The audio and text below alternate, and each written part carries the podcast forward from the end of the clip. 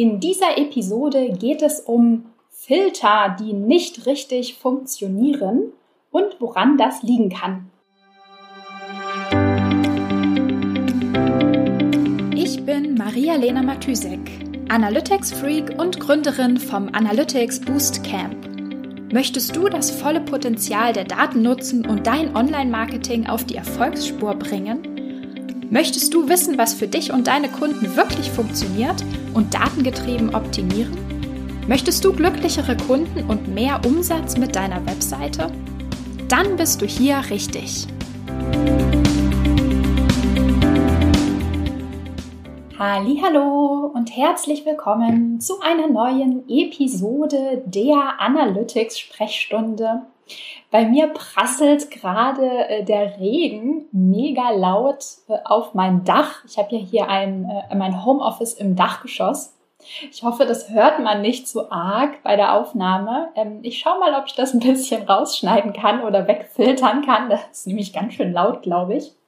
Aber eigentlich auch ganz gemütlich. So links äh, eine Tasse dampfenden Tee und äh, rechts prasselt der Regen aufs Dach und auf die Fenster. Ich habe heute ähm, wieder mal ein, ja, ein, ein kleines Learning aus einer Debugging-Session für dich mitgebracht.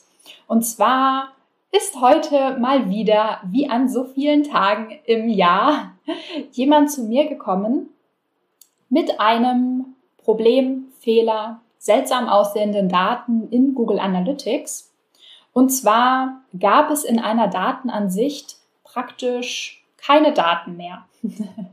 Und sein, ähm, seine Vermutung war, dass es daran liegt, dass irgendetwas mit dem Filter nicht stimmt. Also dass der Filter, den er eingerichtet hat, nicht funktioniert.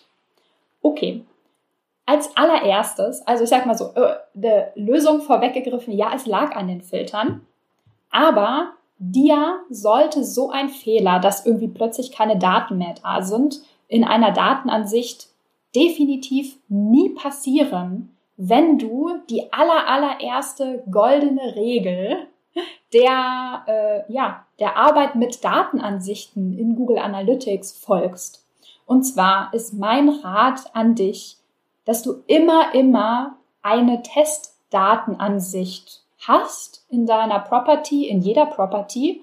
Und wenn du Änderungen an einem Filter oder einen neuen Filter ähm, einrichtest in Google Analytics, wende diesen Filter immer zuerst auf die Testdatenansicht an. Schau dann eine Woche später, ob alles so läuft, wie du dir das vorgestellt hast. Falls ja, entferne den Filter wieder von der Testdatenansicht und wende ihn auf die Datenansicht an, in der du ähm, ja, den Filter eigentlich haben wolltest. So kannst du nämlich immer prüfen, funktioniert das, was ich da gemacht habe oder funktioniert es nicht. Und so wendest du dann nur die Filter an, die wirklich validated sind, die wirklich geprüft sind auf die Datenansichten, die deine wertvollen Daten beinhalten, mit denen du arbeiten möchtest. Denn äh, einmal ein Filterfehler drin, kannst du die Daten in dieser Datenansicht nicht wiederherstellen. Okay, aber jetzt, was war das eigentliche Learning, was ich mit dir teilen wollte oder das Problem in dem Fall?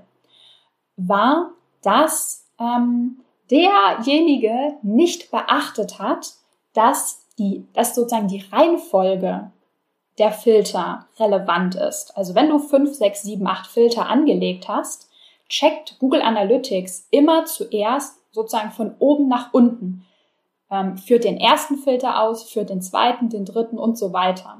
Das heißt, ähm, Veränderungen, die ein Filter oben im Funnel praktisch gemacht hat, also einer der ersten Filter, ähm, wenden sich sozusagen in dem Moment auf die Daten an und ein unterer Filter funktioniert dann vielleicht nicht mehr, wenn die Reihenfolge nicht stimmt.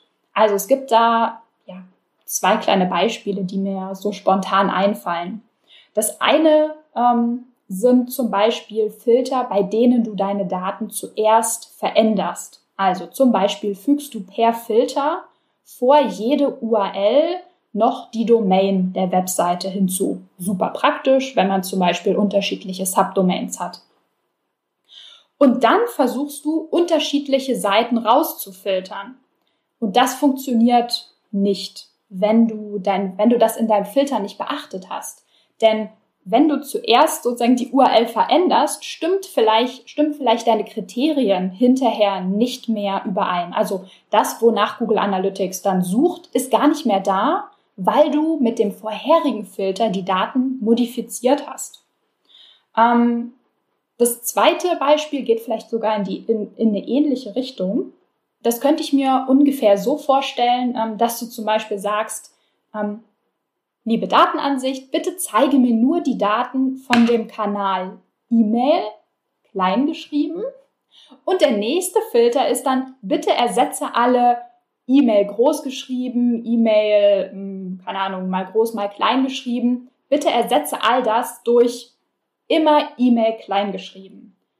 Dann wird mit diesem zweiten Filter nichts passieren, weil du ja im ersten Schritt die falsch geschriebenen E-Mails schon rausgefiltert hast und gesagt hast, ich will nur die kleingeschriebenen sehen. Die großgeschriebenen sind dann gar nicht mehr drin und können überhaupt nicht mehr korrigiert werden mit dem zweiten Filter. Ja, also merke, Memo an dich, achte immer auf die Reihenfolge von deinen Filtern, die du auf eine Datenansicht anwenden möchtest. Und ähm, wenn etwas nicht so funktioniert, wie du das erwartet hast, nach Möglichkeit natürlich bitte Fehler immer in einer Testdatenansicht bemerken, dann ähm, schau auf jeden Fall mal nicht nur nach, wie du den Filter genau definiert hast, sondern auch, ob vielleicht an der Reihenfolge von deinen Filtern irgendetwas nicht stimmt.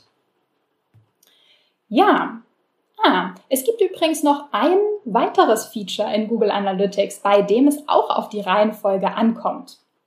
Ähm, und zwar, ähm, nee, wenn du weißt, welches Feature das ist, dann schreib es in die Kommentare. Nein, das gibt's ja hier nicht, ist ja ein Podcast. Ähm, ja, halte doch einfach mal die Augen offen. Ich denke, ich werde einfach zu diesem Feature ähm, etwas in einer der nächsten Episoden sagen.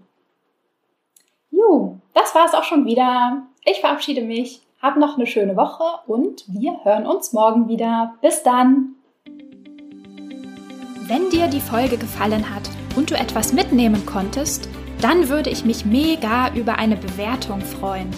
Abonniere den Podcast, teile ihn mit Freunden und Kollegen und wenn du selbst eine Frage hast, die ich dir in der Analytics-Sprechstunde beantworten kann, dann schreib sie mir auf jeden Fall per Mail an maria.analyticsfreak.com, auf Facebook oder über LinkedIn.